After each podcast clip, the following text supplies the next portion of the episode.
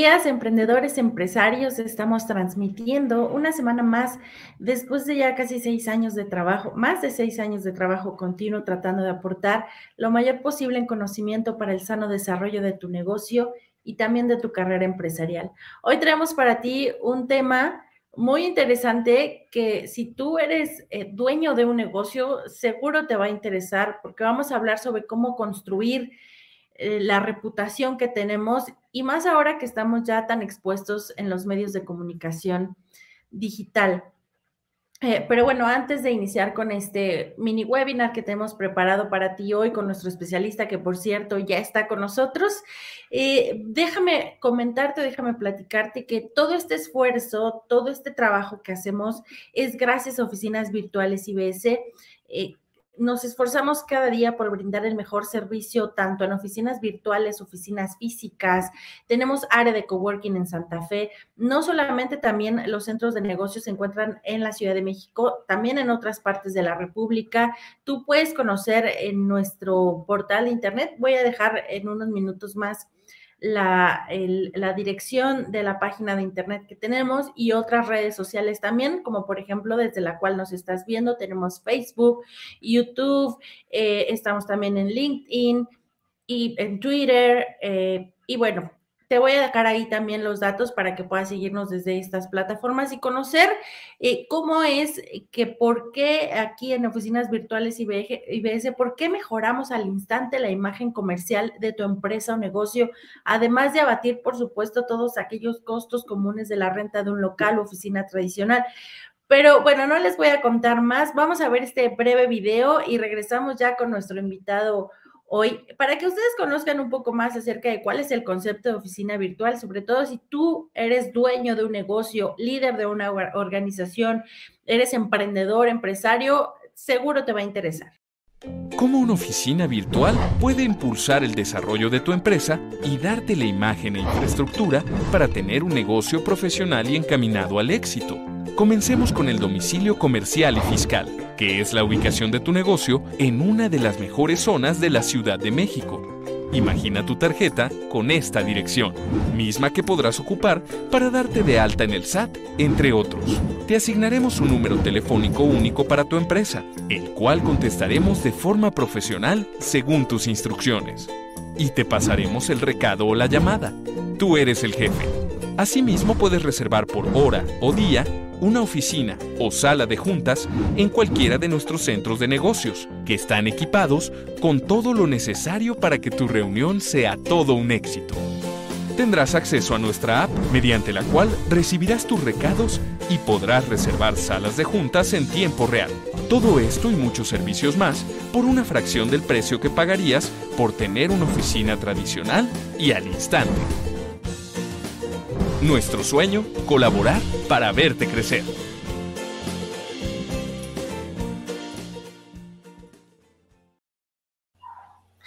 Una oficina tradicional y al instante le doy la más cordial bienvenida a Marco Antonio Vázquez. Marco, qué gusto saludarte, bienvenido. Hola Laura, hola este, a todos.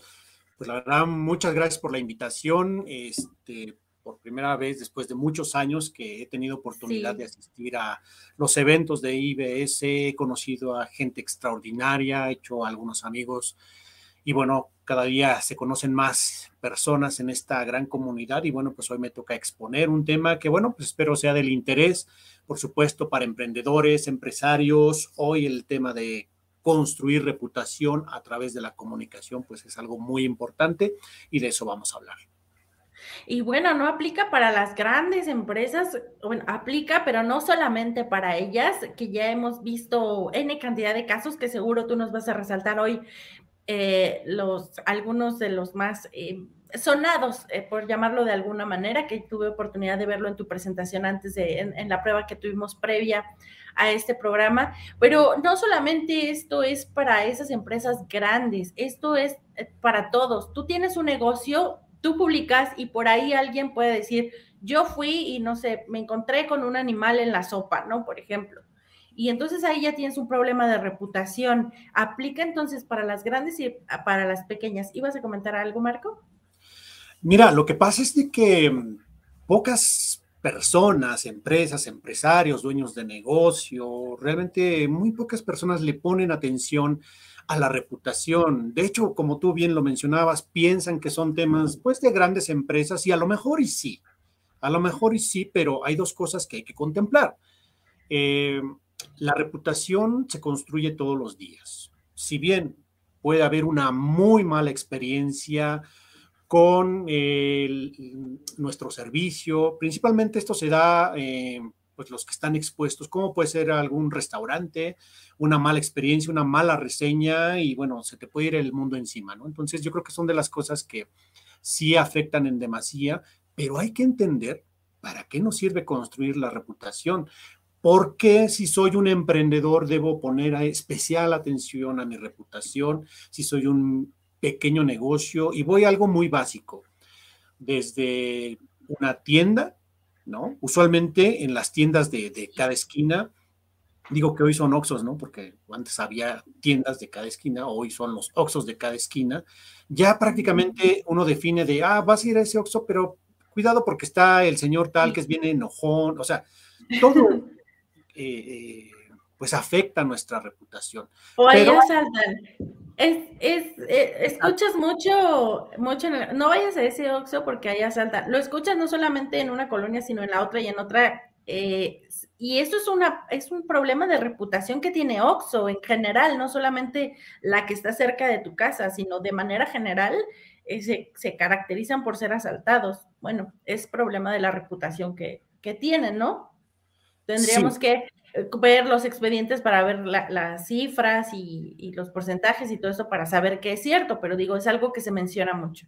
Es esto que, que refieres, efectivamente, todo afecta, pero ojo, todo comunica. Lo que hagas, lo que no hagas, lo que dejes de hacer, lo que calles, o sea, todo tiene un efecto positivo o negativo, dependiendo también eh, si nos interesa cuidar nuestra reputación. Y de eso obviamente vamos a hablar, pero yo me voy a enfocar específicamente los problemas que eh, afectan sobre todo al momento de que queremos construir y exponernos en el mercado. No solamente es que me, que me vean bien vestido, que, que hable bonito, o sea, no, hay otros factores que pocas veces consideramos por el hecho de que ah, soy una pyme, ¿por qué debería de importarme? ¿no? Así que bueno, pues esperemos que también eh, los amigos que nos están viendo, pues participen, hagan preguntas, porque estos temas, y no los culpo, ¿eh? son poco conocidos, poco atendidos, pero cuando ocurre un problema es cuando dicen, ¿y ahora qué hago? ¿no? Ese es el, grandísimo problema, no saber cómo actuar ante una crisis de reputación. Así que bueno, pues ojalá todos puedan participar y pues encantado de poder dar respuesta a esas preguntas. Sí, fíjate que eh, recientemente estaba buscando algo en internet, bueno, una, una serie de opciones en internet y yo me basaba en los comentarios que tenían. Entonces ahí seleccionaba o descartaba, seleccionaba o descartaba. Si yo encontraba un solo comentario negativo sobre lo que estaba buscando, era un, un lugar este, descartado pero hay otros eh, que, por ejemplo, tienen un comentario negativo y el lugar reacciona, o, la administración o el dueño, no sé, reaccionan al comentario y dicen, lamentamos que hayas vivido esta situación, por favor, déjanos. Y entonces ahí ya es diferente. La forma en la que, en la que tratan este tipo de situaciones eh, tiene mucho, mucho peso dentro de la reputación, ¿no? Fíjate que eh, los o sea, mayormente, y esto es algo que, invito a la audiencia a que lo consideren, está bien que, por ejemplo, WhatsApp nos permite dar respuestas automáticas, ¿no? Pero si ese va a ser, digamos, tu respuesta constante, o sea, se pierde el lado humano, se pierde la conectividad, porque en el momento en que a lo mejor yo escribo, este, hola, yo quiero saber sobre tus servicios, me responde la máquina, ¿no? A la brevedad nos ponemos en contacto, bla, bla, bla. En automático, este tipo de comunicación tan fría me impide realmente sentirme conectado con tu empresa por el tipo de comunicación que me estás generando. No es lo mismo que alguien me contesta, hola, este, fulanito o fulanita, este, gracias por comunicarte. ¿En qué tipo de servicio estás interesado? O no sé, si venden algún producto, pues bueno, ¿cuál es el de tu interés? O permíteme compartirte a nuestro catálogo o lo que sea. Pero vaya, recordemos que en temas de venta, o sea, los primeros minutos son fundamentales, sobre todo para aquellos que... Eh, quieren realmente hacerse de nuevos clientes.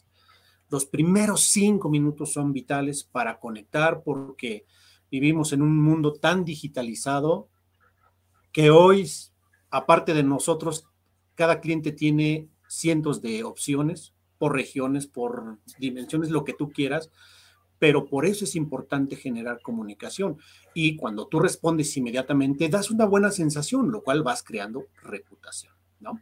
Entonces, la parte donde hay reseñas y donde dicen lamentamos este tipo de problemas, dice sí, pero es el mismo contexto para todos. No importa si alguien sufrió algún percance o algún accidente o no respetaron su reservación, etcétera, siempre es la misma respuesta. Aunque la hay, pero dices, ah, deja mucho que desear, en el sentido si somos estrictos en cuanto a calidad y sobre todo ética profesional. Sí, por supuesto. Eh, Marco, me gustaría extenderme mucho más en esta deliciosa conversación que tenemos con un café. Si ustedes no se lo han preparado, bueno, pues ahora es el momento. En tanto, yo les platico, está apareciendo ahí eh, debajo de su pantalla eh, la página de internet de oficinas virtuales IBS. Si ustedes ingresan, pueden conocer todo acerca de los servicios que incluyen, las ubicaciones en donde estamos, a qué tienes acceso, cuánto cuesta el plan, cuántos planes hay. Por cierto, les adelanto y ahí aparece en su pantalla plan único por 980 pesos al mes, de los cuales pues tú tienes acceso a cualquiera de los centros de negocios que te mencionaba hace unos minutos. Tienes línea telefónica dedicada, contestamos a nombre de tu empresa, recibes mensajes a tu correo electrónico, tienes eh, WhatsApp que puedes descargar en, eh, perdón, una app que puedes descargar en tu celular. Tenemos también eh, opción de que te comuniques a través de WhatsApp y hay una gran cantidad de canales abiertos para que tú puedas ponerte en contacto con nosotros. Ya conociste un poco acerca del concepto de oficina virtual. Más adelante, casi al final del programa, te vamos a, a poner otro video para que sigas conociendo cuál es este concepto y por qué mejora de manera inmediata, aprovechando el tema de hoy, la reputación de tu empresa. Marco Antonio, como decíamos, ha estado ya varios años conociendo el concepto de oficinas virtuales IBS. Me gustaría preguntarte, Marco, ¿qué tal te han parecido las instalaciones? Porque has podido estar con nosotros en eventos de networking, has dado por ahí también algunas pláticas y no sé en qué centros de negocios has estado, seguramente en el centro de negocios de Condesa sí, en Polanco también, no sé si en Santa Fe, Lomas de Camachalco, Insurgente Sur, Reforma Centro, ¿a cuáles son a los centros de negocio que asististe y cuál es tu, eh, opinión acerca de, la calidad del centro de negocios? Mira, yo creo que em, no puedo negar que ahí he conocido eh, grandes amigos y ha sido una experiencia muy eh, redituable en muchos sentidos. ¿Por qué? Porque cuando, bueno, yo he ido prácticamente a todos los centros, he estado en Santa Fe, pues en prácticamente todos, ¿no? Pero sí, usualmente es la Condesa o es este, en Polanco donde usualmente o solíamos este, asistir a diferentes eventos. Pero si lo podemos comparar con alguna otra eh, empresa de oficinas, pues realmente los networking son distintos tienen un concepto totalmente distinto a lo que se hace aquí. Obviamente, cada quien tendrá su gusto y dirá, pues me gusta más allá o acá, pero yo lo que puedo decir es que he aprendido muchísimo gracias a esto, más que hacer negocios, he aprendido a hacer negocios. ¿No? Y yo creo que eso es lo que nutre muchísimo eh, en muchos aspectos, pues todo lo que es este, el concepto de, networking. Creo que IBS lo hace de maravilla, ¿no? Digo, tan es así que aquí estoy eh, con esta oportunidad, cosa que agradezco infinitamente. Las salas de juntas, ¿qué, te, qué tal te parecen las instalaciones, eh, las oficinas privadas? Pues mira, son modulares, eso hay que reconocerlo, se pueden hacer tan grandes, tan pequeñas, y son muy privadas, pues a lo mejor de uno a uno, pero pues realmente, bueno, los conceptos que, se tienen y que ubico perfectamente, que es Polanco, ¿no? Realmente muy ejecutivo, muy ad hoc a la zona. Eh, ahí en Tamaulipas, pues bueno, también está muy, muy ad hoc, muy tradicional, por así decirlo, un concepto algo rústico. O sea, se adaptan los espacios, no necesariamente es como llegar y que siempre es lo mismo, ¿no? Aquí están las sillas, ta, ta, ta. O sea, a mí lo que particularmente no me gusta es eh, todo eso que se ve así como mm, eh, todo de cristal y casi me da una mala sensación tocarlo, ¿no? Pero bueno, afortunadamente creo que los conceptos que han dado en IBS han sido extraordinarios y por supuesto recomiendo ampliamente el servicio. Dices, eh, me hubieras dicho que me ibas a hacer estas preguntas para prepararme, ¿verdad? Pero bueno, era la idea, conocer de manera espontánea las opiniones que tienes acerca de oficinas IBS, porque bueno, nos has seguido durante muchos años, has confiado en el trabajo, eh, vas, te presentas, inviertes tu tiempo, tus conocimientos y compartes y eso deseamos reconocértelo y agradecértelo también, Marco. Hombre, pues muchas gracias por, por la consideración. Tenemos aquí hoy invitados también dentro de la plataforma, ustedes no lo saben, pero estamos transmitiendo desde la plataforma que se llama Melon. Y dentro de esta plataforma tenemos invitados, eh, está Adriana Real, por ejemplo, está Coria también. Si alguno de ustedes desea participar, Adri, Coria, si ustedes desean platicar con Marco, también hacerle alguna pregunta, lo pueden escribir aquí en la sección del chat y con mucho gusto los ponemos acá en pantalla para que ustedes puedan interactuar con nuestro especialista hoy, a quien no he presentado, por cierto, de manera formal. Déjenme comentarles que Marco Antonio Vázquez, ya pudieron ustedes escuchar, es experto en comunicación corporativa, relaciones públicas y gestión de crisis de reputación. Tiene Marco un MBA en alta dirección de negocios por parte de la Universidad de Anáhuac es director general de Gralex Consulting, que es una agencia de relaciones públicas y actualmente se dedica a ayudar a las empresas a resolver deficiencias en las áreas de relaciones públicas, comunicación interna, asuntos públicos, comunicación externa, institucional, comercial y exponencial, y muy en especial en la prevención y tratamiento de crisis de reputación. Así es que, Marco, pues eh, no digamos más. ¿Qué te parece si comenzamos ya con este mini webinar que has preparado para nosotros? Estoy compartiendo en pantalla ya la lámina con la cual vamos a comenzar y pues el escenario es tuyo, Marco. Adelante. Muchas gracias, eh, Laura. Pues bueno, em, hablar de la reputación, pues sí, evidentemente es un tema que debería ocuparnos, no preocuparnos, nos debería de ocupar porque cuando eh, lanzamos un proyecto al mercado, evidentemente, pues vamos a estar expuestos. Si bien al inicio de cualquier proyecto, cualquier negocio, pues hay que ir construyendo la reputación. Ahora, no se trata de caerle bien a todos, porque pues eso es prácticamente imposible, pero sí hay que marcar diferenciadores. Y lo que comentaba, hoy vamos a ver específicamente eh, estos, bueno, vamos a desmenuzar el tema concretamente. Eh, primeramente es, eh, ¿estos temas son para grandes empresas? Bueno, ya dijimos que no, realmente inclusive para personas freelance.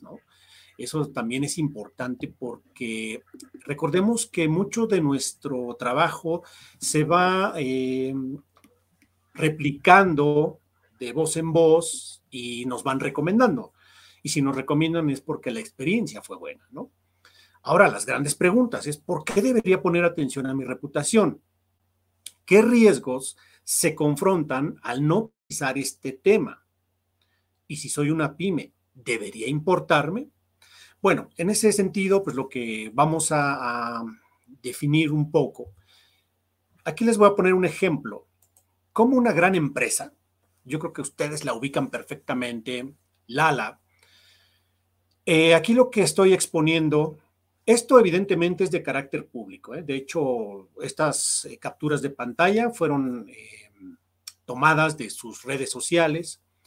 Y por ejemplo, aquí, Grupo Lala es reconocida como empresa socialmente responsable y también por, es acreditada por Merco, por el monitor empresarial de reputación corporativa, y la ha premiado como las 100 empresas con mejor reputación, ¿no? Hasta aquí, pues sí, aplausos, todo muy bonito. Y ojo, señoras, señores, los premios, más que hacer alarde de que eres reconocida, que tienes acreditaciones, y esto incluye, por ejemplo, la ISO 9000 o algún premio que te hayan dado por cualquier cosa.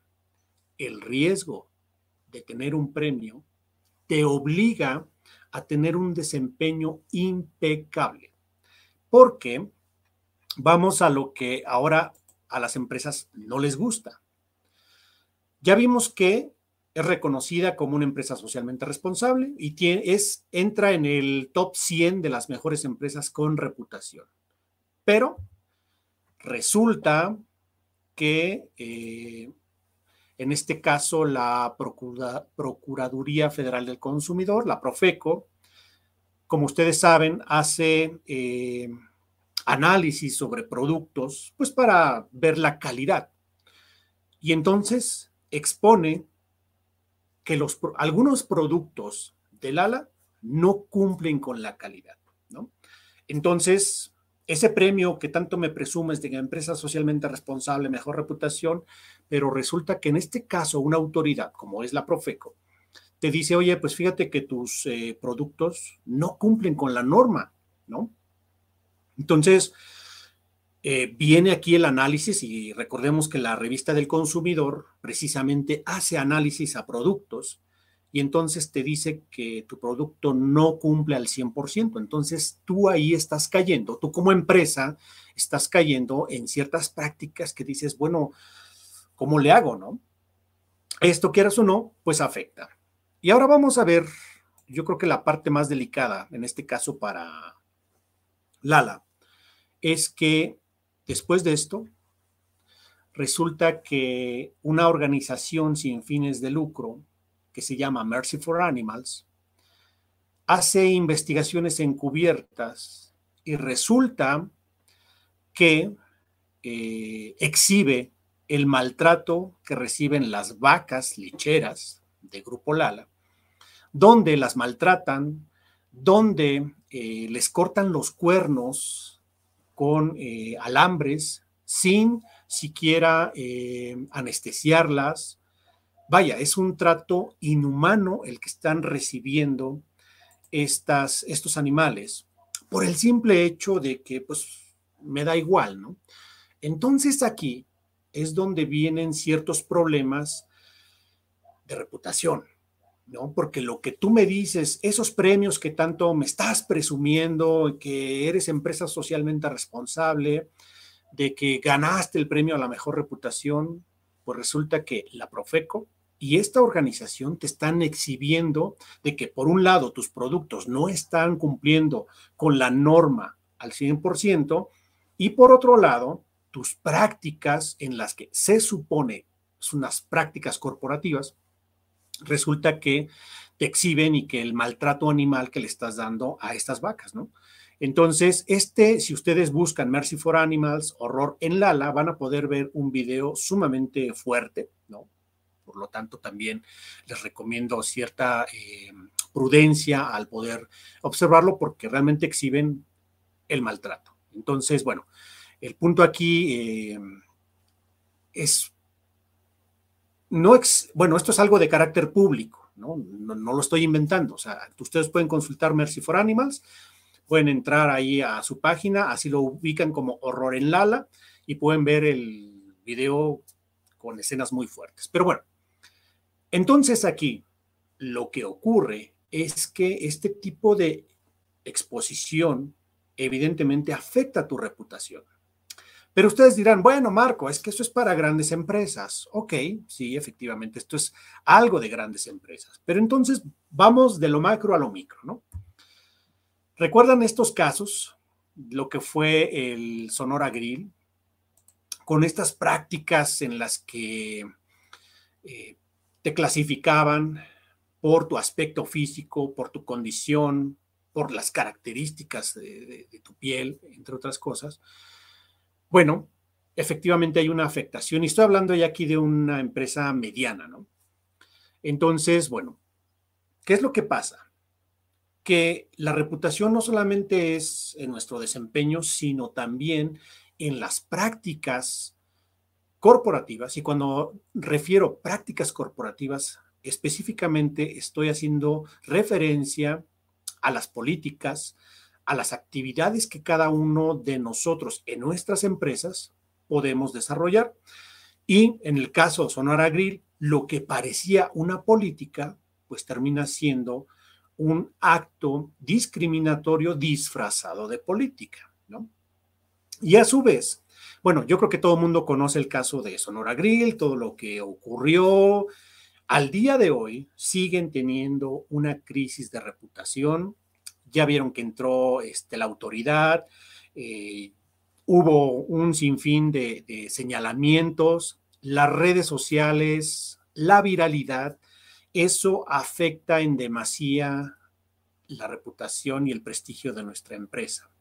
Porque para el caso específicamente de Sonora Grill, no solamente fue la sucursal de Polanco, que fue donde se presentó este problema, sino que ahora todo el grupo y todos los espacios donde ellos tienen restaurantes pues obviamente se han visto agredidos física y verbalmente a sus colaboradores, hablando de los gerentes, de los empleados, y e inclusive se supo que hubo algunas pintas en algunos espacios donde señalaban justamente con mensajes de racismo, etcétera, ¿no? Entonces, como se habrán dado cuenta, el tema de la reputación es algo que se tiene que cuidar muchísimo.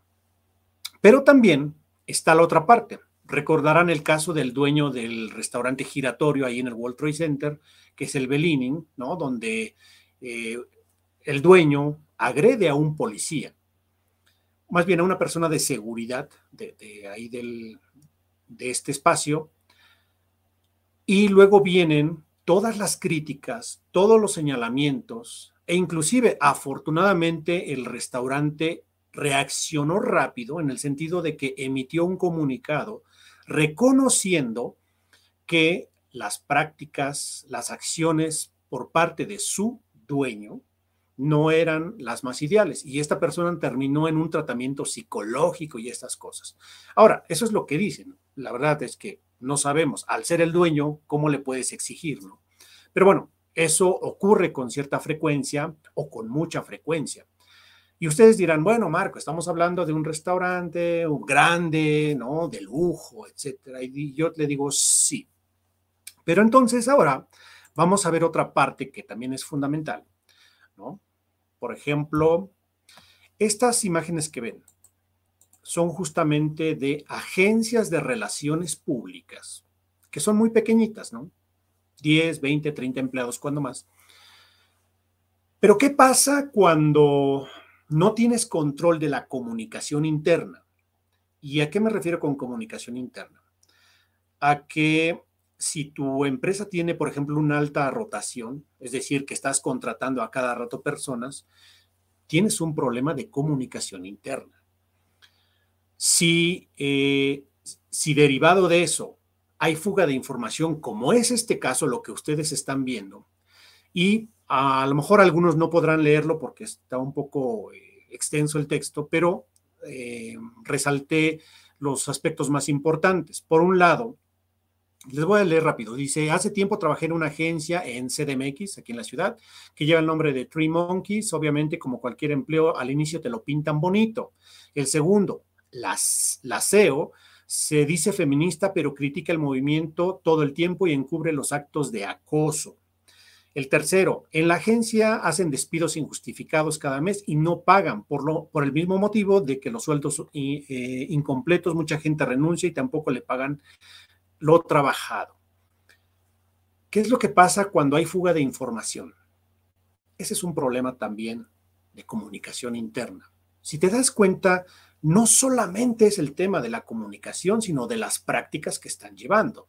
Ahora bien, si aquí en, la comunidad de IBS hay personas que dicen, bueno, es que yo tengo un negocio, pero ¿cómo podría yo eh, evitar este tipo de conflictos? Bueno, eso es justamente lo que estamos viendo. Ahorita estoy manejando justamente los problemas, el contexto que, conlleva el tener eh, malas prácticas, aunque no lo queramos ver así, ¿no? Porque eh, si en tu empresa tienes un problema, por ejemplo, con algún, algún colaborador y este se queja y además lo hace público, como lo han hecho estas personas, cuidado porque la reputación se afecta de sobremanera y ese, ese es justamente un problema serio porque no solamente te puede, no solamente es un problema, digamos, simple, en verdad, aquí es donde la reputación está en juego. Y todo ese, todos esos años trabajando de esfuerzo, de dedicación, de desvelo, de lo que tú quieras, o sea, la reputación se puede ir al traste en cuestión de segundos. Porque el tema de la viralidad es algo con lo que no se puede. Tú no puedes controlar lo que las, las personas opinan o la percepción que tienen sobre determinadas acciones, sobre todo si tú eres esa persona a la que señalan. En este caso, como refieren la CEO o la dueña de esta empresa, se dice feminista, pero critica el movimiento todo el tiempo y encubre los actos de acoso. Imagínate que te señalen a ti como director de tu empresa o como gerente o según en el cargo que estés y te señalen por esto. Realmente esto es muy delicado y es una situación que debe de ponerse especial atención porque cuando te hacen una denuncia pública y esta se hace viral, créeme, yo que me dedico a estos temas, he visto la cantidad de empresas que han tenido que desaparecer del mapa porque las crisis de reputación son muy, pero muy, muy costosa. Y más adelante te voy a dar algunas cifras para que puedas dimensionar eh, lo que implica ser socialmente responsable o que tengas un premio, ¿no? XY o acreditación, como puede ser una certificación específica y que alguien te evidencie y te diga, ¿sabes qué? Estás en un error. Eso que tú dices, eso que tanto presumes, no es cierto. Ahora bien, vamos a la siguiente. Mira, derivado de eso, Digo, a lo mejor no se aprecia y ruego disculpen, pero bueno, pues es un tema aquí de, imagen, ¿no?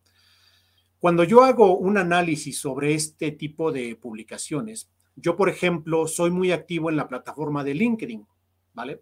¿Por qué en LinkedIn? Bueno, pues porque ahí está prácticamente mi mercado, ahí es donde yo he tenido oportunidad pues de conectar con más empresas. Recordemos que LinkedIn pues es una plataforma de profesionales en diversas áreas. Entonces, bueno, pues es importante que eh, lo consideren si están en el ámbito corporativo o sus productos o servicios van vinculados a este nicho de mercado. Cuando yo hago una publicación, yo que soy muy crítico en estos temas, yo suelo publicar constantemente. Y mira lo que son las cosas.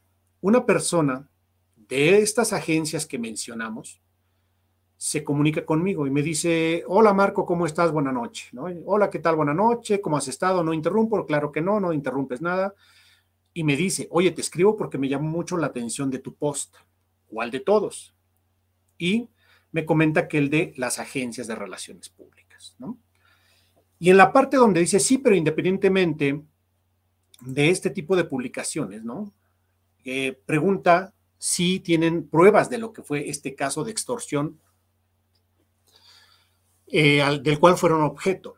Y yo le respondo al final, el problema de guardar silencio y no emitir una postura ante un problema da paso a la crítica y a las suposiciones, y en eso estamos de acuerdo. Yo hablo de la labor de las agencias de relaciones públicas, que se supone somos las encargadas de construir reputación y qué irónico resulta que sean señaladas por X o Y situación. Qué ironías, ¿no? De repente tiene el, el que las agencias de relaciones públicas, como en, es mi caso, que seamos señaladas porque se supone que nosotros construimos reputación, les ayudamos a los clientes a construir reputación, a que tengan presencia en medios de comunicación, a que su marca se posicione en el mercado, pero que un colaborador haga público ciertas acciones y esas acciones se viralizan y entonces nos empiezan a señalar y nos dicen que no es cierto, que eso que tanto presumimos no es cierto. Ahora, si se dan cuenta aquí ya estamos hablando pues de una empresa pequeña, ya no es la gran corporación en la que les da igual y pueden seguir operando. Recordarán también un caso ahí de, Repsol Perú, donde hubo un derrame que afectó a cinco regiones del Perú en la zona costera. Y bueno, estoy hablando de Repsol y Repsol pues tiene los millones, pero más adelante les voy a comentar justamente cuánto ha pagado por ese derrame de 10 mil barriles de petróleo. ¿Vale? Entonces, bueno, ¿a qué quiero llegar con esto? A que hay que tener mucho cuidado cuando tenemos un desempeño, cuando ya tenemos colaboradores, porque es muy frecuente y sobre todo en las pymes se presentan problemas, por ejemplo, de acoso laboral, acoso sexual. Y eso, digamos, es lo más tradicional, pero también una crisis de reputación se puede dar por varios factores. Por ejemplo, un accidente, si no sabes cómo reaccionar, si no sabes cómo tratar, lo lógico es decir, pues llévalo al seguro social. Eso es lo, más eh, oportuno, ¿no?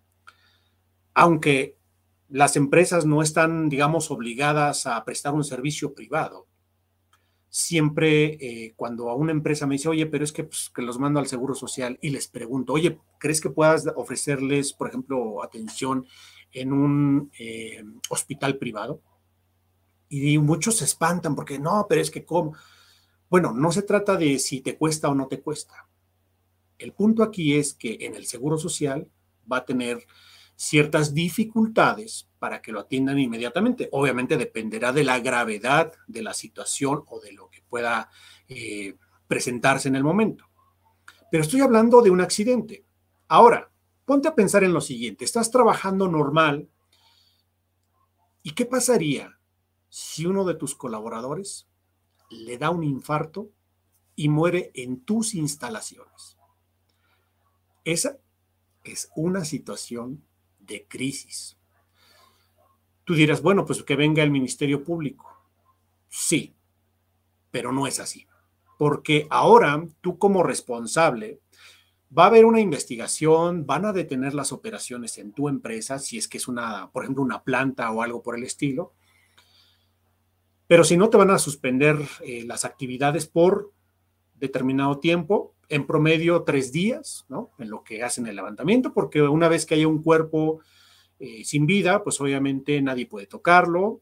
Y si lo haces, bueno, pues te estás metiendo en un problema porque puedes alterar la escena y esto te puede vincular a ciertas actividades y generar confusión y entonces el problema se vuelve mucho más grande. Pero mucha gente no sabe cómo tratar la muerte. Mucha gente ni siquiera está preparada para saber comunicar adecuadamente. Y voy a algo tan esencial. ¿Cómo le dices a los familiares de esta persona que acaba de fallecer? ¿No? O sea, no, nadie está preparado para la muerte. Eso, cuando menos en mi experiencia. Nosotros hemos atendido alrededor de cuatro casos. El año pasado, eh, creo que fue el año con mayor número, tuvimos seis, seis casos de personas suicidios eh, homicidios y también eh, muertes naturales. El saber tratar la información, el saber tratar la situación, el saber comunicar adecuadamente, te ahorra muchos problemas. Y para eso, algunos dirán, bueno, Marco, es que tú te dedicas a eso y por eso recomiendas. Obvio. Mi labor es cuidar la reputación de las empresas. Entonces, cuando se presenta un tipo de problemas, siempre hay que contemplar a través de un manual de comunicación corporativa, considerar todos los escenarios probables y posibles para que la gente sepa cómo reaccionar ante una situación. Como te darás cuenta, la reputación no solamente es nuestro desempeño hacia el cliente final, sino también cuestiones que involucran de forma interna nuestro desempeño como, eh, pues, como empresas, como personas, ¿no? Esto en cuanto a temas propiamente de reputación que afectan en nuestro prestigio, nuestra credibilidad y sobre todo nuestra imagen, ¿no?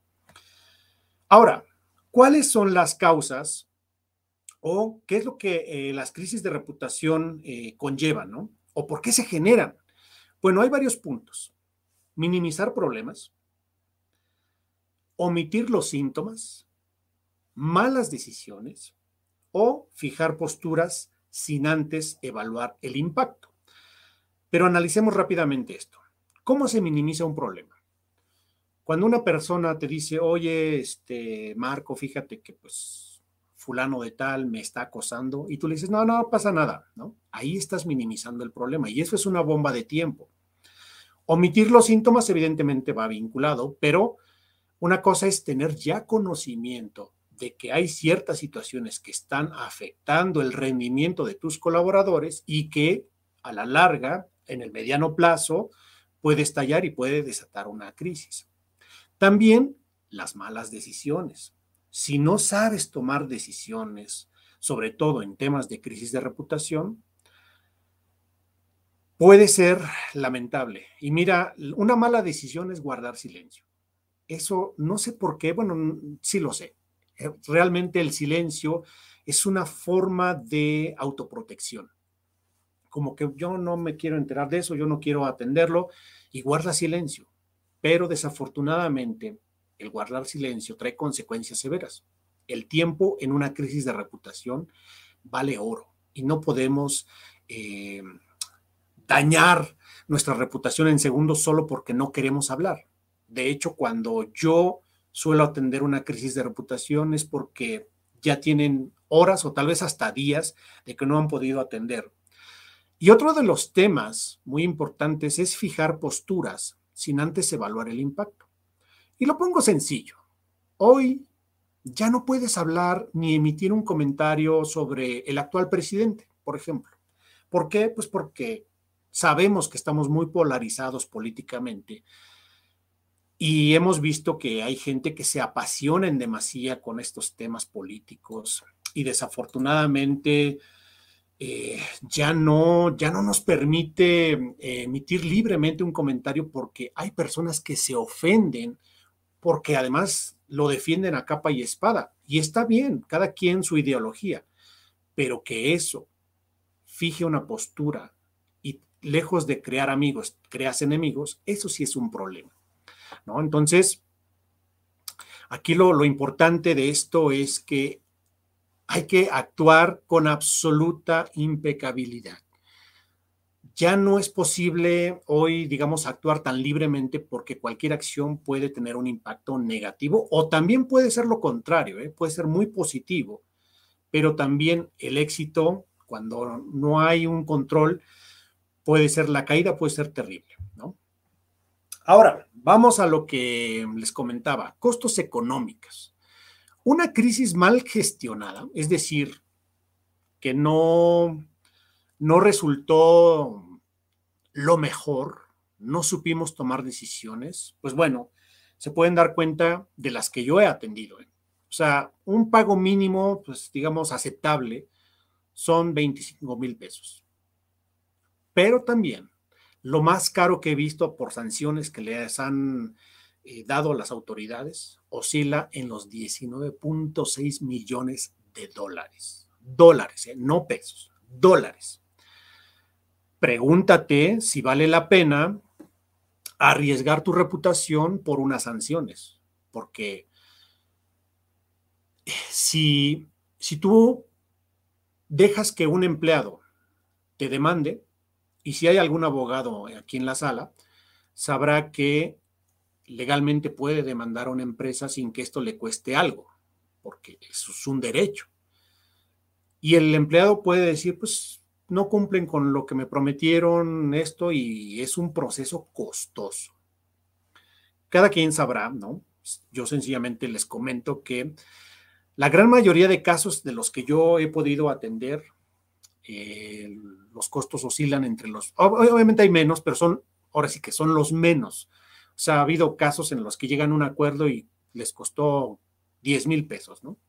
Pero estoy hablando, pues, a lo mejor de empleados que su rango de salario no es muy alto. Entonces, bueno, pues ya es una lanita, ¿no?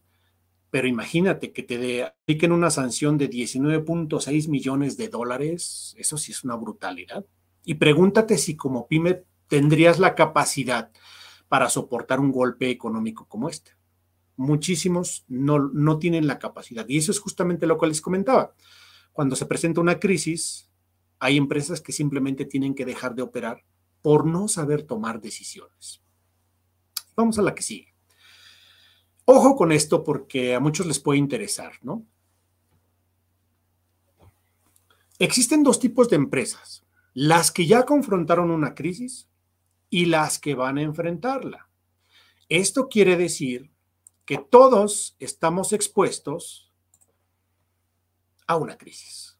En cualquier momento puede ocurrir, ya sea porque es, sea una crisis interna o sea una crisis externa. ¿Recuerdan la balacera o el, intento de homicidio que tuvo el, el, jefe de seguridad, de seguridad pública de la Ciudad de México, el señor Harfush? Había una camioneta donde estaban los tiradores, que era de Grupo Carso. Esa es una crisis impuesta, es decir, hay un vínculo de determinadas acciones que eh, vinculan a tu empresa, ¿no? En este caso, Grupo Carso sale a desmentir ese vehículo no pertenece a nuestra corporación, bla, bla, bla. Bueno, imagínate cómo te pudiera afectar si de repente hay un homicidio y resulta que clonaron tu logotipo de tu empresa y, y que te vinculen con eso, ¿no? O sea, ahí te metieron en un problema de a gratis. Entonces, eso quiere decir que todos estamos expuestos a una crisis. Y algo importante, si tú fijas una postura X, Y, Z por, no sé, políticamente hablando, te puedes generar una mala impresión. Y ya lo dice aquí, nunca hay segundas oportunidades para generar una buena impresión. Quienes nos dedicamos a estos temas de crisis de reputación, pues bueno, también tenemos que ver la parte de comunicación verbal y la comunicación no verbal. Imagínate que, vamos a suponer un caso, que tienes tres colaboradoras y una de ellas te está acusando o te está señalando de acoso sexual, que es muy común. Supongamos llegas a un acuerdo. La pregunta aquí es, ya resolviste la crisis, pero ahora pregúntate cómo se sienten las otras dos colaboradoras. ¿Se sentirán seguras? ¿Estarán de acuerdo en continuar en esta eh, labor, no? A lo mejor no te lo dicen, pero eso es justamente la comunicación verbal. Lo que no se dice, pero se piensa. Entonces, nuestra reputación depende de nuestras acciones y depende también de lo que no se dice. Ojo, lo que no se dice. Entonces, ¿por qué insisto en que eh, nunca hay segundas oportunidades?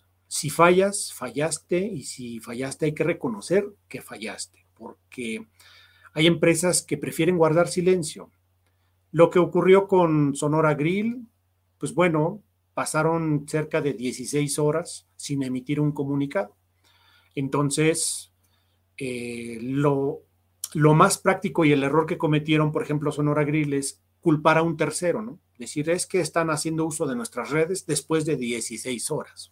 Realmente la viralidad desafortunadamente nos afecta a todos en muchos sentidos y hay que tener un cuidado pues muy grande si nuestra empresa presta algún servicio específico. También recuerden que todo comunica. Me pasó la semana pasada que fui a atender una pyme que se dedica a brindar mantenimiento industrial y eh, cuando fui al lugar, porque acompañé al empresario a donde está brindando el servicio, resulta que sus empleados no tienen un uniforme, eh, pese a que es una labor muy simple como pintar una pared. Ahí le decía, mira, pareciera que son este, trabajadores improvisados, ¿no?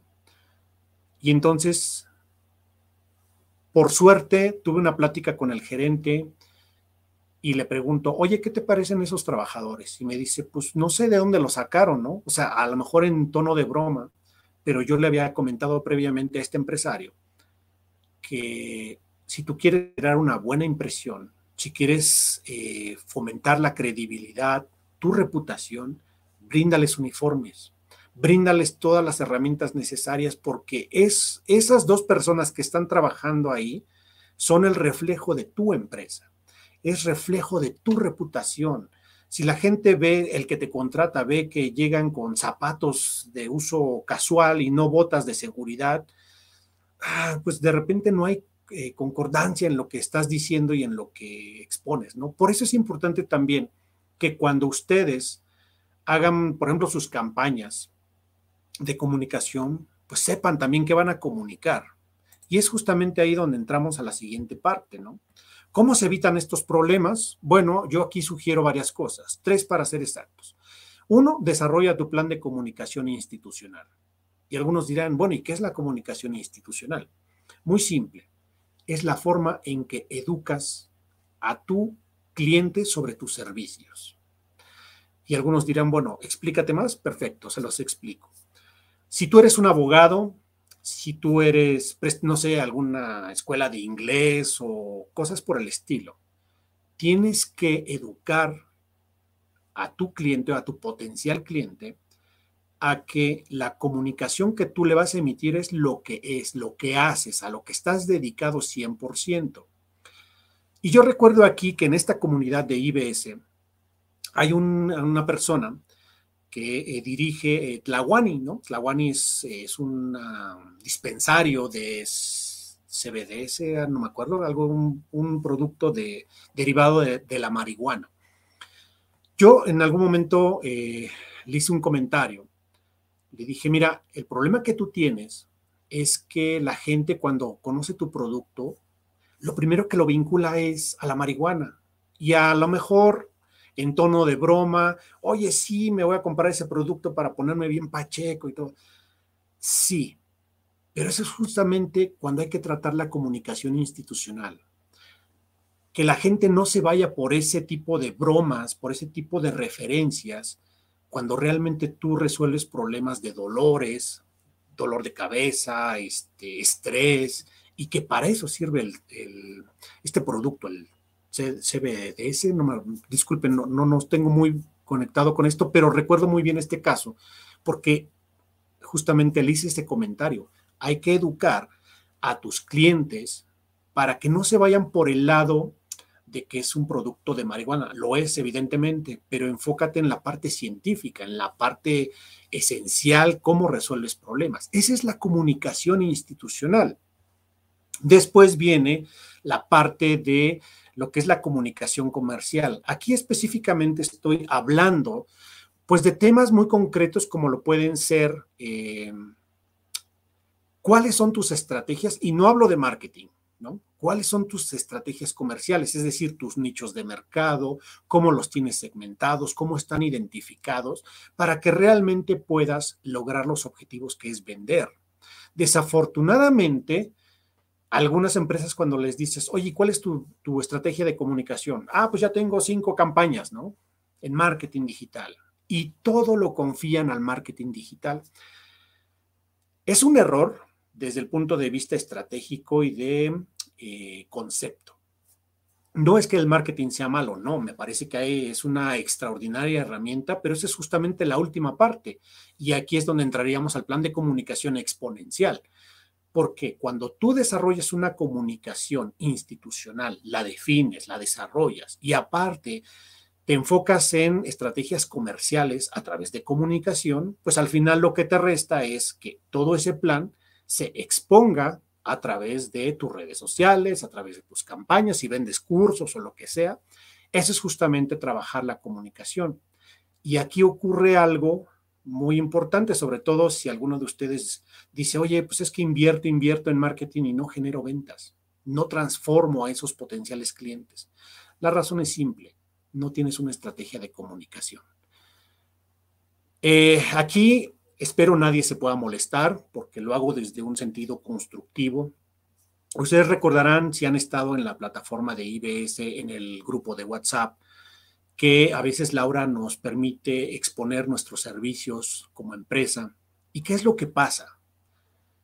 Que todos mandamos nuestros productos lanzamos ahí videos, este, que CBD para esto, que este producto, pa, pa, pa, pa, pa, pa, pa, y se llena nuestro chat, pero realmente cuántos se han logrado negocios de ahí, ¿no? ¿Cuánto realmente eh, hemos proporcionado información de valor? No es que esté mal el ejercicio, no. Lo que está mal es que queremos proporcionar toda una información, casi una Biblia, la queremos subir, ¿no? Al, al grupo de chat y que la gente lea, ¿no? Y entonces pregúntate si realmente va a funcionar. Eso es, técnicamente es como ser una tortillería, voy lanzando ahí tortillas para que, a ver quién las compra, ¿no? O sea, eso es un error en temas de comunicación. Ojo, no estoy diciendo que sea malo. Tú puedes hacer lo que tú quieras. Al final es tu empresa. Pero desde el ámbito de comunicación, si no has definido tu comunicación institucional, tu comunicación comercial, pues evidentemente no, no vas a poder definir una comunicación exponencial. ¿Cómo se pudiera mejorar todo esto? Pues muy simple. Cuando desarrollas un plan de comunicación, ocurre algo. Dejas de vender. ¿Y por qué dejas de vender? No es que dejes de, de ofrecer tus servicios, no la gente comienza a comprender de mejor forma el objetivo que tienen tus productos o tus servicios sin necesidad de hacer uso del marketing. Eso es algo que a mí me ocurre. Yo, por ejemplo, y los invito a que en algún momento puedan revisar mi perfil en LinkedIn. Yo ahí soy muy activo. ¿Tengo página en Facebook? Sí la tengo, pero realmente ahí dos, tres likes, pero de ahí nunca he obtenido un cliente. Sin embargo, de la plataforma de LinkedIn, pues ahí está mi nicho de mercado porque pues ahí están los tomadores de decisiones. Mis servicios son B2B, es decir, de empresa a empresa, ¿no? Entonces, bueno, aquí ya aparece en la pantalla, ahí pueden, este, si pueden copiarlo o si lo podemos subir al chat para que lo puedan, este, ahí poder eh, eh, copiar y lo puedan revisar. Y eso de algún modo les va a permitir eh, pues observar un poco cómo opera el tema de la comunicación corporativa, cómo se pueden desarrollar estrategias de comunicación muy ad hoc a lo que es los mensajes que queremos mandar y todo esto, todo lo que conlleva el tema de la comunicación. Porque ahora, ¿en qué nos ayuda el diseñar un plan de comunicación? Dejar de ser una empresa genérica donde su único propósito es vender y vender. Era lo que comentaba hace unos instantes. ¿no? Cuando dejas de vender, es cuando empiezas a construir reputación y creas diferenciadores. Ya no solamente expones por exponer, ahora das valor, agregas valor del por qué es importante la comunicación, en mi caso, las relaciones públicas y la prevención y tratamiento de crisis de reputación. Esto te va a ayudar a que la comunicación que generes pues sea distinta a la que usualmente tienes, ¿no? Porque al final todo comunica, todo, lo que haces, lo que no haces. Si tú haces algo, a lo mejor eres activo en Facebook y un día lo dejas de hacer, todo eso se nota. Lo que dices y lo que callas si eres muy parlanchín, estás hablando y de repente te callas, obviamente causas de, ¿y ahora qué le pasó? ¿No? ¿Por qué no ha publicado? ¿Por qué se cayó? ¿No? Lo que publicas, lo que no publicas, al final, todo, todo, todo es comunicación. Así que, pues bueno, llegamos a, la parte, pues final. Yo quiero agradecer este espacio. Aquí están nuestros datos. Somos expertos en comunicación corporativa, relaciones públicas. Evidentemente también pues, somos una agencia y nos dedicamos a monitorizar medios de comunicación, tanto digitales como tradicionales. Atendemos las crisis de reputación, el social media y aquí están nuestros datos por si en algún momento alguien estima oportuno escribirnos. Bueno, ahí está mi correo y todo lo que ustedes consideren eh, sea necesario, pues aquí estamos a la orden. Aquí lo único que vimos pues fue de manera general la importancia de construir reputación a través de un programa de comunicación. Algo tan simple que muchas, muchas personas pues no, no lo valoran, no, no lo visualizan como tal, no le dan el valor, está infravalorado, ¿no? Infravalorado. Entonces, bueno, mi única recomendación es que si pueden, capacítense en estos temas, y si pueden invertir en un experto, no necesariamente su servidor, digo, puede ser cualquiera, pero alguien experto en comunicación, porque si tú inviertes en comunicación, esto es como un seguro de gastos médicos mayores. Cuando te ocurre algo, pues dices, uff, qué bueno que tenía. Pero si no, te va a pasar lo que al Sonora Grill, lo que al Bellini. O sea, reponerse de una crisis de reputación toma entre 5 y 10 años recuperarla, siempre y cuando haya acciones para resarcir los daños. Porque desafortunadamente en estos tiempos virtuales, cometes un error y te vas a generar haters por todos lados, donde cada vez que publiques algo te van a recordar y recordar hasta el cansancio, y eso es lo que más daño hace, porque los seres humanos en nuestra naturaleza somos envidiosos, somos, disfrutamos del dolor, hacemos leña del árbol caído, y cuando vemos que alguien cometió un error, lo queremos este, pisotear, y eso pasa también en las empresas. Así que nuestro desempeño tiene que ser siempre con absoluta impecabilidad. Y bueno, esto nos va a ayudar a mejorar nuestras relaciones, a generar una mejor comunicación. Y si en algo en algún momento les puedo apoyar, pues estoy aquí a la orden. Muchas gracias. Marco, muchas gracias a ti. Al contrario, eh, padrísima la, la explicación que nos has dado acerca de cómo construir la reputación de nuestro negocio, de nuestra empresa y empieza también desde uno mismo, la construcción que tienes y la comunicación que das a través de los medios de comunicación, sobre todo si se trata de lo que estás eh, promocionando o, compartiendo eh, de los servicios con los cuales puedes ayudar a los demás en ciertos, en ciertos temas. Estamos viendo en pantalla, Marco, eh, los datos de contacto. Si ustedes nos escuchan en, el podcast, en Spotify, ya pueden ustedes ver la pantalla ya no solamente escuchar, sino también ver la pantalla. Está expertos en comunicación corporativa, ex Gralix Consulting. Tienen los servicios de relaciones públicas, monitoreo de medios, crisis de reputación y social media. Y están los datos de contacto, el teléfono, la página y también el correo de Marco. Este teléfono es eh, WhatsApp. Marco, ¿es directamente contigo? Sí, directamente con su servidor, este, para que no haya ahí de que, ¿y ahora qué hago, no? Aquí la atención rápida, inmediata.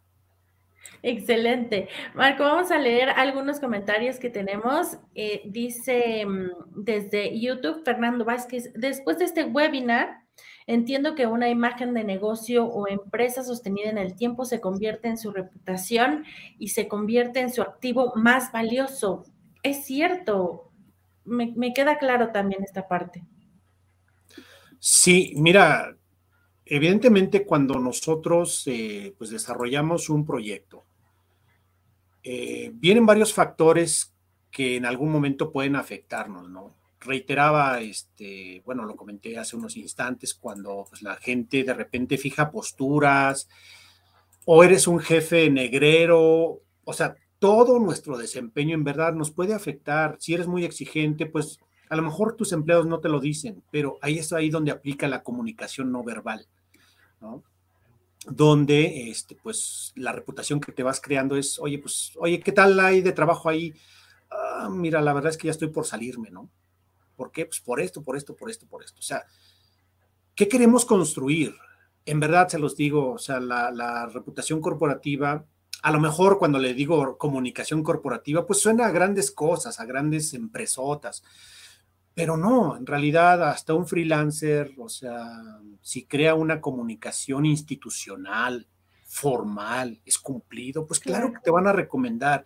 Y yo creo que esa es la mejor reputación que te puedes crear, ¿no? Que alguien te reconozca tu trabajo, que te diga, oye, me encantó la propuesta que nos hiciste, me encantó aquí, me encantó allá, o sea, todo eso es, son ese granito de arena que va sumando, pero si un día cometes un error, híjoles, en verdad, yo se los digo porque he visto muchos casos de empresas que han tenido que cerrar por no saber comunicar, por no saber expresarse adecuadamente, por, por soberbia, ¿no? Que también es otra de las cosas. De aquí se hace lo que yo digo y cuidado, o sea, en verdad. Y ya les di inclusive costos de lo que cuesta salir de una crisis en lo económico, pero después viene la labor, la difícil labor de recobrar la reputación, la credibilidad, la confianza, tanto interna como externa. Porque, por ejemplo, las agencias que, les puse como ejemplo, pues ya perdieron marcas y fíjense que una de ellas llevaba cuentas como Nike, ¿no? Y Nike emitió un comunicado que dejaba de ser eh, su agencia por estas prácticas. Imagínate perder un cliente de ese tamaño, ¿no? Bueno, ahí, ahí se los dejo, pues, para que sepan el valor que tiene construir la reputación. Así es. Em, Jorge Bandera desde LinkedIn dice, ah, Jorge, excelente tema, gracias por la aportación Marco Antonio y Laura por abrir el espacio. Jorge, al contrario, muchas gracias a ti. Eh, nos, también tenemos acá desde YouTube, eh, Fernando Vázquez, creo que de acuerdo a lo que comenta Marco, la marca o empresa no solo debe ser, también debe parecer para transmitir confianza a prospectos y clientes. Sí, recordarás que en algunas charlas, sobre todo temas de ventas, dicen que si eres, o sea, actúa como vendedor y actúa como el mejor, ¿no? porque si tú no te lo crees, nadie te lo va a creer. Entonces, hay que, no, no hay que fingir, hay que parecer ser profesional. Si ya lo eres, pues qué mejor, o sea, refuerza eso. Y siempre hay que lucir como tal, como lo que queremos transmitir, porque eso es comunicación no verbal, eso es imagen pública, que también es otro de los temas que nosotros vemos, ¿no? Todo lo que es asuntos eh, públicos, inclusive temas de protocolo y diplomacia que ese es otro de los temas que también vemos cuando hay que ver temas propiamente entre empresarios, inversores, etcétera. O sea, la comunicación es tan amplia, es tan compleja a veces, pero al final del día, pues siempre, siempre que tengas la posibilidad de comunicar algo, hazlo con total y absoluta certeza y con conocimiento de causa. Eso es algo muy importante. Marco Antonio Vázquez, experto en comunicación, director general de Gralex Consulting, agencia de relaciones públicas. Los datos de contacto están en su pantalla. Pónganse en contacto con él y díganle, yo te vi, Marco, en, en IBS Networks y tengo esta duda muy específica que aplique a mi empresa. Marco, muchísimas gracias por haber estado con nosotros. Gracias por haber aceptado la invitación. Gracias también por compartir tu experiencia, tus conocimientos. Sé que hay muchos casos, porque ya los, nos los has platicado, hay muchos casos que no se pueden eh, hacer eh, como de, públicos, eh, justo porque tienes que cuidar también un poco la, ¿cómo puedo decir? La confidencialidad. La, confidencialidad de algunas empresas, pero hay cada caso que... Sí, bueno, lo que refería aquí son totalmente públicos, o sea, aquí no... Sí. Nunca, bueno, por ética profesional nosotros no exhibimos a las personas que, bueno, pues nos comparten o quieren este, saber algún servicio específico, ¿no? Entonces, bueno, o sea, aquí hablamos de lo que es público y de las consecuencias que todo mundo sabe. Así es. Bueno, Marco, pues eh, muchas gracias, dice Fernando desde YouTube. Muchas gracias, Marco y Laura. Muchas gracias a ti, Fernando. Nos escuchamos y nos vemos la siguiente semana, miércoles. Marco, nos encantará tenerte por acá próximamente. Espero podamos agendar una nueva reunión contigo para que nos platiques un poco más acerca de otro tema de estos de los cuales tú eres especialista. Con todo gusto, Laura. Muchas gracias por la invitación. Gracias a ustedes que nos acompañaron una semana más. Nos vemos el siguiente miércoles 11 de la mañana con un tema más de interés para ti, para el crecimiento y sano desarrollo de tu empresa, negocio o de tu emprendimiento. Gracias y nos vemos la siguiente semana. Cuando comienzas tu negocio o cuentas con una pyme, a veces es difícil dar una imagen profesional, ya que puede resultar muy costoso y complicado, ¿cierto? David tiene este problema Trabaja en un café o en su casa, pero siempre interrumpe su labor por distractores que se le presentan. Sus citas son incómodas por no lograr una imagen profesional y queda mal con sus clientes al no poder darle seguimiento. En cambio, los clientes de Mariana son bien atendidos y cuenta con herramientas y equipo para cubrir sus necesidades en oficinas de primer nivel. Sigue creciendo su negocio y también trabaja desde casa, pero tiene un secreto una oficina virtual. Con una oficina virtual de IBS no tienes que preocuparte por nada, solo por seguir triunfando. Nuestro sueño, colaborar para verte crecer.